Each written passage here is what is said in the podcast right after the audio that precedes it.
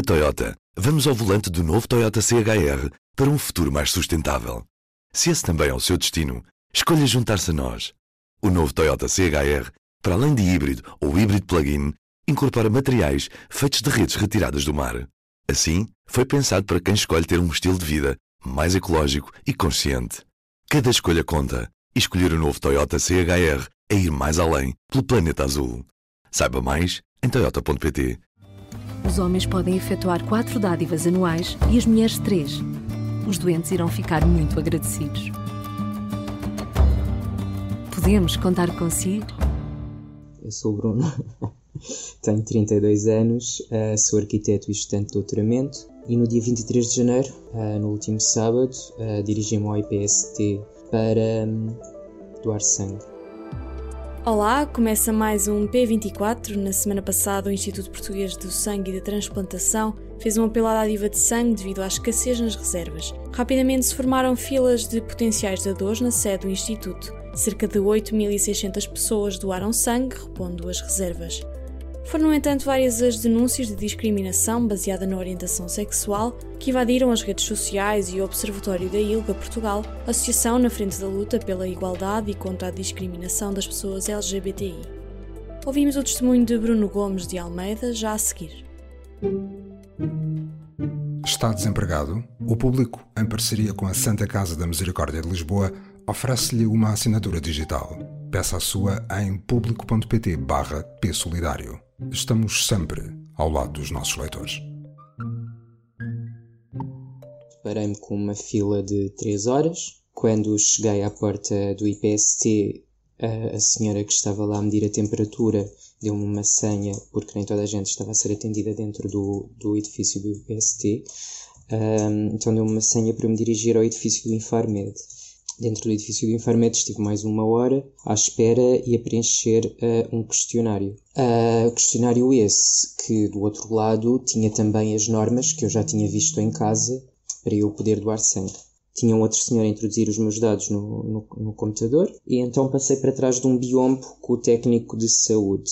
Primeiro começou por perguntar se eu, se eu sempre tinha vivido em Portugal. Eu disse que tinha vivido na Noruega e na Indonésia. Ele Disse, ah, mas sabe que na Indonésia uh, há malária. Disse, olha, como deve imaginar, se eu tivesse tido malária, eu sabia que tinha tido malária. Isto com o inquérito todo já respondido, e o inquérito estava ali à frente, portanto ele só estava basicamente a sublinhar as perguntas que eu já tinha respondido. Pronto, e então uh, perguntou-me se eu tinha tido uma parceira trabalhadora do sexo. Eu disse que não. Depois perguntou-me se eu tinha estado com mais de um, uma parceira nos últimos seis meses. Eu disse que não, e esta sim é a pergunta-chave do questionário. Portanto, se nos últimos seis meses estivemos sexualmente uh, com alguém, uh, com, com, mais que uma pessoa. Portanto, é isto. É esta a pergunta-chave. Pronto. Ao que eu respondi não, porque efetivamente não. E a terceira pergunta, eu já não sei qual era, porque não deixei acabar, porque disse: olha, mas não é parceiro, é parceiro. E ele disse: ah, então não pode doar sangue. Logo, imediatamente, automaticamente. Uh, eu disse desculpe, não, pode, não posso doar sangue, porquê? E ele, porque homens que fazem sexo com homens não podem doar sangue. E eu disse, olha, uh, onde é que isso está escrito? São normas internas. E eu, ok, são normas internas, mas eu li as normas em casa, li as normas outra vez na parte de trás do inquérito e não vejo isso em lado nenhum. Portanto, onde é que são essas normas internas? São tão internas que não se vêem. E ele uh, disse, ah, se quer fazer queixa, vá falar com a, com a médica de serviço. Pronto, pedi para falar com ela, uh, entrei no gabinete dela, disse o que é que se tinha passado e ela disse sim, uh, homens que fazem sexo com homens não podem doar sangue. Depois disto eu disse, olha, um, ehm, este assunto não vai morrer aqui, o que, que, se acabou de passar foi uma humilhação pública. Eu nunca me senti tão humilhado em toda a minha vida. Eu nunca tinha passado por uma situação destas. Eu nunca me tinha sentido tão inferiorizado na minha vida. Eu não vou admitir que, que este assunto passe em branco. Ao que ela me respondeu, não sei qual é que é o seu problema, porque hum, hoje, só hoje já vieram aqui mais de 3 mil pessoas, portanto nós já temos sangue de sobra. E eu, olha, uh, conseguiu fechar com chave de ouro. Foi nas redes sociais que o testemunho de Bruno se tornou viral. Fiz um story à porta do Infarmed onde estava a minha amiga doar sangue, enquanto esperava por ela, uh, que, que se tornou viral Uh, eu não estava à espera que isso acontecesse, mas fico feliz que assim tenha sido, porque eu tenho tido, eu tive milhares de mensagens, uh, dezenas delas eram de relatos de pessoas uh, que já batalham contra isto há muito tempo. Isto era uma luta que eu desconhecia. Eu não fazia ideia que isto acontecia. Eu achei que os meus direitos eram exatamente iguais aos direitos de toda a gente. E aqui nem se trata só dos meus direitos, trata-se também dos meus direitos, mas a questão é a seguinte: houve um apelo porque o banco de sangue estava quase a zeros, certo? Portanto, há pessoas que precisam de uma transfusão de sangue urgentemente, senão morrem. Agora percebo porque é que é necessário um apelo. Agora percebo porque é que os bancos de sangue estão a zeros. Porque se as pessoas saudáveis querem doar sangue e não podem, uh, é normal que isto aconteça. Então, se eu quisesse ter doado sangue, eu tinha. Não é se eu quisesse, se eu tivesse mantido a, a, a postura de responder às, às perguntas em, em, questão às parceiras, um, continuávamos a falar das parceiras e eu tinha doado sangue. A questão aqui foi, eu deixei, fui impedido de poder doar sangue quando disse que não eram parceiras, eram parceiros.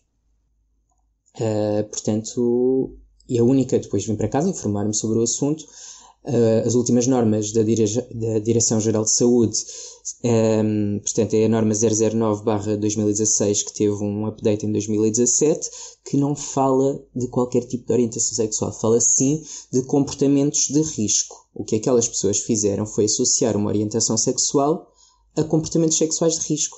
Comportamentos sexuais de risco esses que eu não tive e que eu não tenho uh, eu senti-me diminuído em relação às pessoas que estavam naquela fila, senti-me diminuído em relação aos meus amigos, senti-me menos pessoa, senti-me uh, menos importante, senti-me menos válido. E, e, e, é um sentimento que eu nunca tinha tido na minha vida inteira, porque, sei lá, eu, eu, eu sinto-me muito livre no meu dia a dia. Eu, um, ah, não penso na orientação sexual como condicionante para absolutamente nada. Para mim é tão condicionante quanto a cor do meu cabelo. É-me indiferente. Não, não, isto é uma coisa que está na minha cabeça porque realmente eu não tenho que lidar com, com este tipo de preconceitos. As pessoas que estão à frente disto a dizerem que um homossexual apresenta comportamentos sexuais de risco apenas e só baseado na sua orientação sexual é discriminação, ponto final. As denúncias não são novas, mas a discussão voltou a ser foco de atenção quando os testemunhos de homofobia aumentaram consideravelmente logo após o apelo do Instituto. É o que nos conta a diretora executiva da ILGA, Marta Ramos. Nós recebemos regularmente, há muitos anos para cá, este tipo de denúncias na, na dádiva de sangue, eh, talvez porque primeiro somos, somos a associação que, que tem mais uh, exposição pública nesta área das questões LGBTI, mas também porque até há bem pouco tempo éramos a única que tinha serviços de apoio à comunidade e, portanto, nós temos um serviço de apoio jurídico um, e é por norma por aí que chegam as denúncias ou através do Observatório da Discriminação, que também é um projeto uh, da ILGA e agora atualmente muito pelas redes sociais, não é? Com a questão da partilha e tag da ILGA uh, neste tipo de situações. Isto é, isto é uma situação recorrente, de há uns anos para cá, como eu estava a dizer. O que acontece é que quando há apelos para, para a dádiva de sangue ou notícias sobre baixa de reservas, uh, este tipo de situações ah, de, de, de, impedimento na dádiva de sangue aumenta e, portanto, aumenta o número de denúncias. Portanto, estamos a falar de, um, de receber uma queixa a cada dois meses, normalmente, e depende muito dos anos, de repente passamos a receber três por semana, fora as que não conseguimos perceber através das redes sociais e, portanto, não, não chegam a entrar formalmente, são só tags da ILGA e, portanto, nós conseguimos apanhar. Sendo que, que infelizmente, eh, a, a, nossa resposta é sempre a mesma, eh, que é eh, não há nenhuma razão para o impedimento, a norma é muito explícita sobre não haver nenhuma razão para o impedimento de pessoas com base na sua orientação sexual, isto foi uma conquista de 2016, uh, eh, expressamente declarada pelo Ministro da Saúde na altura, até respondida por escrito ao Parlamento, uh, através de uma pergunta feita pela, pela deputada Isabel Moreira do PS, uh, eh, em que foi clarificado que não havia qualquer critério de exclusão para, com base na orientação sexual. E, portanto, aquilo, o, o histórico é, nós, nós saímos de, de, anos e de normas a falar em grupos de risco e, portanto, em grupos, eh, sendo que aquele grupo particular é o de homens que têm sexo com homens, para abolir esta prática, porque não fazia sentido, porque há comportamentos muito dispares dentro do grupo dos homens que têm sexo com homens, uh, e nem todas estas pessoas se identificam como sendo homossexuais ou bissexuais, para haver sim uh, um foco nos comportamentos de risco, porque uh, as questões das práticas sexuais de risco são completamente transversais à população, não têm a ver com uma questão de, de orientação sexual.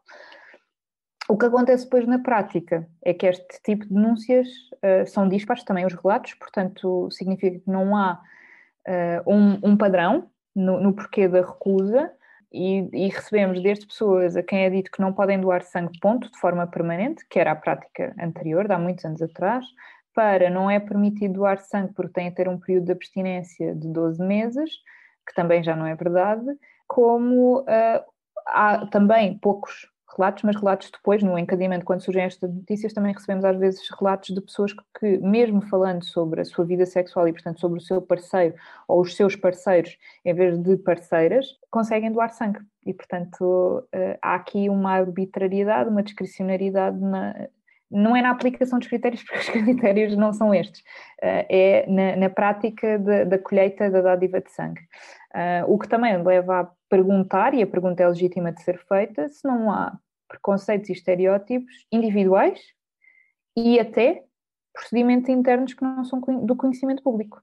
Porque a norma não diz isto. Portanto, não há razão para profissionais de saúde terem este tipo de atitude um, e muito menos humilharem uh, as pessoas, que em alguns contextos uh, trata-se mesmo de uma situação de humilhação, sendo que em todos os, os casos em que a dádiva é recusada, estamos a falar de uma situação uh, de bastante desconforto, não é? Para a pessoa que vai doar sangue, não é? Porque a sua orientação sexual, a sua identidade é posta em causa e o seu sangue é menos adequado, menos válido, menos digno que o sangue das outras pessoas. E isto, isto, é, isto tem um retrocesso muito grande um, e também para as pessoas que, que, têm, que são HIV positivas, não é? Está aqui várias coisas que entram na questão um, e que este tipo de situações vêm reafirmar e reacender uh, estereótipos, preconceitos, uh, desinformação sobre, sobre a realidade das pessoas LGBTI. Que tipo de ação tomou a ILGA? Por coincidência ou não, uh, a semana passada já tínhamos mandado, nós fazemos parte de uma comissão de acompanhamento, foi criada em 2019 com o objetivo de clarificar esta questão, eh, porque desde 2016 que isto era recorrente, não é? E, e, a semana passada, por coincidência, mandámos um e-mail a perguntar quando é que íamos retomar estes trabalhos, porque eles ficaram suspensos em 2020. Um, isto foi mesmo antes de, do caso que se tornou viral pelas redes sociais. Não tivemos ainda resposta de, da pessoa que coordena e encabeça esta, esta comissão de acompanhamento. Uh, vamos pedir uma clarificação ao Ministério da Saúde, com conhecimento também da Secretaria de Estado para a Cidadania e para a Igualdade, porque, porque isto, principalmente num contexto de crise de saúde pública, num contexto de pandemia, isto é totalmente inaceitável. Uh, mas também uh, estarmos em 2021 e continuarmos com práticas discriminatórias, com critérios obsoletos, com práticas profissionais individuais, uh, não sabemos muito bem, não é?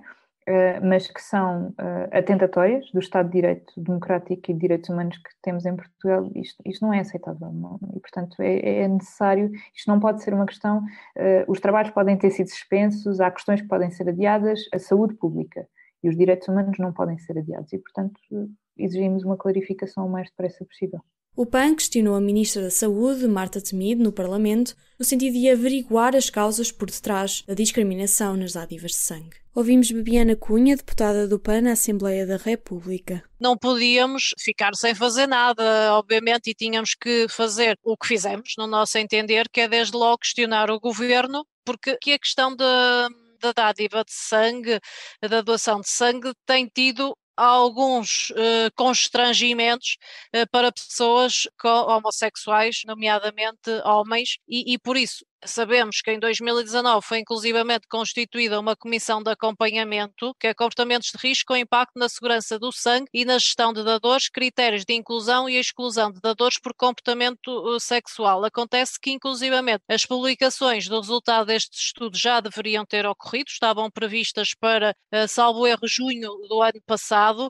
Não temos eh, conhecimento delas, não nos parece que estejam públicas, portanto, não temos outra opção a não ser, obviamente, perguntar ao governo o que é que aqui se está a passar, se se está a verificar esta discriminação, faça um grupo de risco, porque o que nós recebemos prende-se com situações de facto pontuais, ou seja, não se trata de ser a maioria, temos eh, relatos eh, positivos de que não, há, não está a haver esta discriminação, mas basta haver uma pessoa que esteja a ser discriminada que obviamente temos que nos mobilizar e questionar para que tal não se repita. Também quisemos saber, junto do governo, se tem conhecimento de denúncias, se está a acompanhar de estas denúncias e, e, de que forma, e também perceber quando é que serão tomadas, eh, tornadas públicas as conclusões dos trabalhos da tal Comissão de, de Acompanhamento do Estudo de Comportamentos de Risco com impacto na segurança do, do sangue e na gestão de dadores. Eh, relativamente a isto, vamos, vamos acompanhar, obviamente, se não obtivermos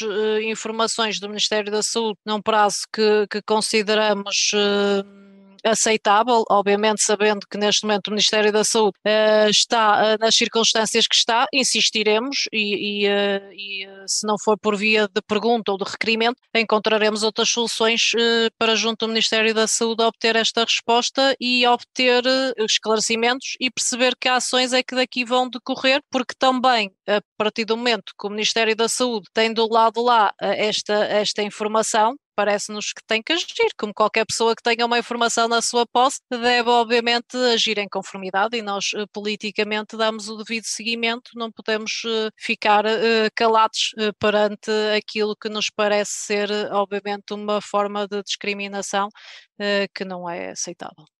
Isto só prova que há uma necessidade muito grande de formação e de sensibilização de profissionais de saúde para estas questões. Não podemos esquecer que apenas em 1990 foi desclassificada a homossexualidade uh, do catálogo de doenças, não é? Uh, pela OMS. E, portanto, ainda há muitas pessoas, uh, profissionais de saúde em particular, mas muitas outras pessoas, que de facto têm muitos preconceitos. A homofobia é uma realidade, é uma realidade social em Portugal e em outros contextos, mas não pode ser ignorada aqui, apesar de termos todo um contexto legislativo bastante progressista mas são estas situações que, que, mostram que ainda há muito trabalho a fazer, principalmente ao nível da percepção social. O P24 fica por aqui. Pode ouvir os podcasts do público em público.pt podcasts. Eu sou a Maria Fernandes. Até à próxima. O público fica no ouvido. Na Toyota, vamos ao volante do novo Toyota CHR para um futuro mais sustentável. Se esse também é o seu destino, escolha juntar-se a nós.